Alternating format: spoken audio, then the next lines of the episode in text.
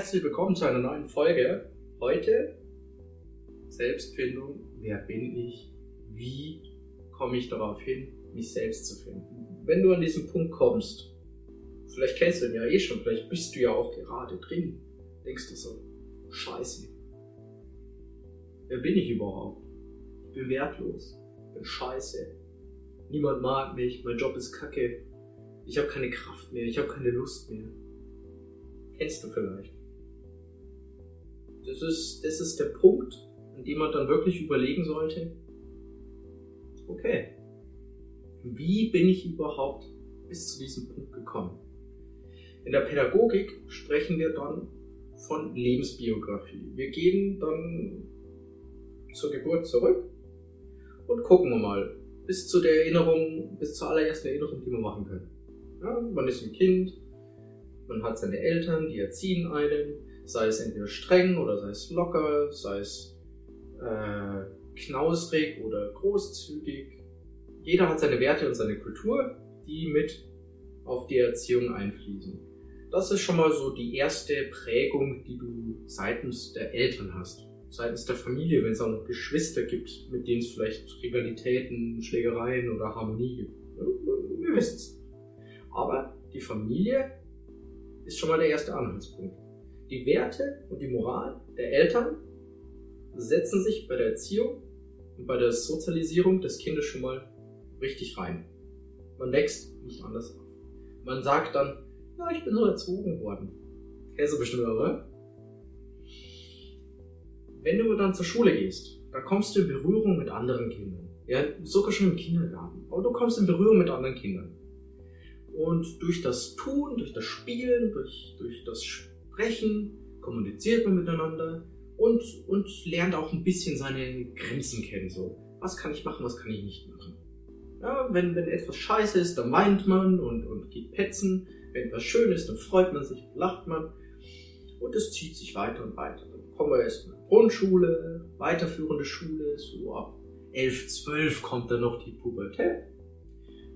Und die Pubertät ist dann so eine kritische Zeit. In der Pubertät wir, haben wir unsere scheiß Eltern, ne? die Regeln sind alle scheiße und Lehrer sind alle dumm und ich will lieber mit Freunden abhängen, ich will lieber mal Drogen ausprobieren, mal eine rauchen, mal ein bisschen Alkohol trinken.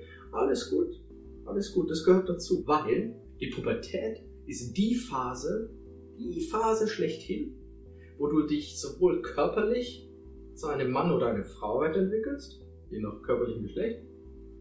Aber psychisch gesehen entwickelst du deine eigene Identität. Du entwickelst dieses Ich-Sein, dieses Individuell-Sein, diese, diese bewusste Trennung von dem einen oder der einen und mir. Das ist so, ich bin anders als die, die sind anders als ich. Identität. Und eine Identität macht aus, welche Werte habe ich, welche Erziehung habe ich genossen, welche Bildung habe ich genossen, wie schaut es bei mir wirtschaftlich aus, welche Vorbilder habe ich, welche weiteren wirtschaftlichen Einflüsse gibt es, welche Influencer sind maßgeblich für mein Denken. Denke ich selber kritisch nach oder lasse ich mir die Meinungen anderer aufsagen? Irrelevant. Es sind sehr viele Einflüsse, die auf dich einprasseln. Das heißt, du bist in dieser Zeit relativ verwundbar, was deine Identitätsfindung angeht. Dieses Konstrukt, das du aufbaust. Wie so ein Gerüst, baust du Stück für Stück zusammen und irgendwann kommt so, ein, so eine Plane drüber. Dann hast du ein Zelt. Ja, das ist dann sozusagen metaphorisch gesehen deine Identität. Aber was ist in dem Zelt? Hm, gute Frage zu diesem Inneren des Zeltes kommen wir eigentlich dann, wenn es eben so kritisch ist, wo du sagst, alles ist scheiße, ich bin wertlos und bla. Warum kommst du auf diesen Punkt? Weil du dann im Laufe der Zeit merkst, dass, dass das, was du sozusagen anerzogen bekommen hast, die Erfahrungswerte, die du gemacht hast und, und, und die äußeren Einflüsse, die auf dich einwirken, einfach, einfach irgendwie widersprechen mit dem, was du eigentlich fühlst und was du denkst. Ja? Wir haben unsere gesellschaftlichen Regeln, an die wir uns halten müssen. Ja, verständlich. Aber trotzdem ist da irgendwie so ein innerer Widerspruch. es fühlt sich schlecht an und, und, und diese Gefühle, die, die äußern sich dann später körperlich in, in irgendwelchen Schmerzen oder in Depressionen oder Burnout. Job ist kacke und Menschen sind kacke und alles ist kacke. Dann kommen wir jetzt zu dem Zelt. Denn das, was ich jetzt bis jetzt aufgezählt habe, das ist die Arbeit, die du dir vielleicht im Detail dann machen sollst. Einfach mal analysieren. Einfach mal hinterfragen. War das gut? War das schlecht? Wie bin ich damit umgegangen? Kann ich, kann ich den Schmerz, den mir andere zugefügt haben, verzeihen? Kann ich mir selber verzeihen, dass ich anderen Schmerz zugefügt habe? Kannst du deine Fehler, die du gemacht hast, akzeptieren? Kannst du dann, sobald du die Sachen, also deine Vergangenheit, deine, deine Gräueltaten und deine Supertaten, sobald du die einfach akzeptiert hast, kannst du dann, kannst du dann daraus ableiten, wie du dich für dich verhalten sollst, nicht für andere? Kannst du dir dann überlegen, yo, aus diesen guten Sachen, die ich gemacht habe, was kann ich dann äh, für Fähigkeiten und Talente aus meinem Sein rausziehen? Aus den Gräueltaten. Was habe ich da für Fähigkeiten benutzt, um überhaupt so weit zu kommen? Kann ich diese Fähigkeiten vielleicht ins Positive umwandeln? Wäre auch eine Möglichkeit. Denn dann bewegst du dich Schritt für Schritt zu deinem wahren Sein. Also, was man so in der Esoterik, Spiritualität und so sagt. Nach der pädagogischen Wissenschaft, da gibt es einen super Theoretiker, der heißt Wilhelm von Humboldt. Der hat gemeint, das Lebensziel oder die Lebensaufgabe des Menschen ist es, die Welt zu erfahren, durch die Welt sich selbst zu erfahren.